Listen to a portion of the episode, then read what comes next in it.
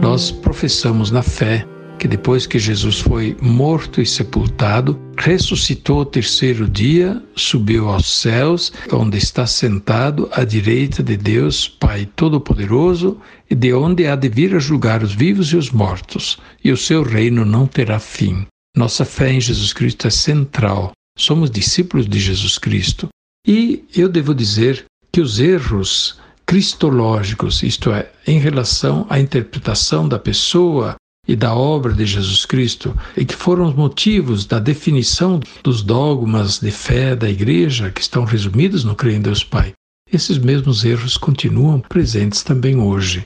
Há também hoje o risco de a gente não considerar Jesus o Filho de Deus, de não reconhecer Jesus Cristo verdadeiramente Salvador do mundo, de não reconhecer a obra de Jesus Cristo, sua paixão, morte e ressurreição, como a obra da misericórdia de Deus válida para todos, contanto que se voltem a Ele com fé e arrependimento dos seus pecados.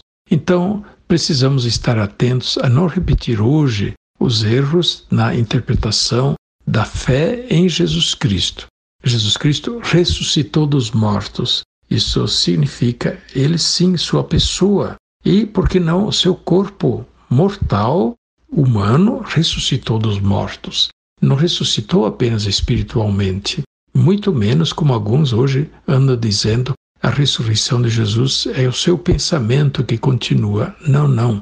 É o seu corpo verdadeiro que ressuscitou dos mortos depois de ter sido massacrado pela tortura durante a paixão e na sua morte de cruz. A ressurreição de Jesus é uma estupenda boa nova para todos nós também.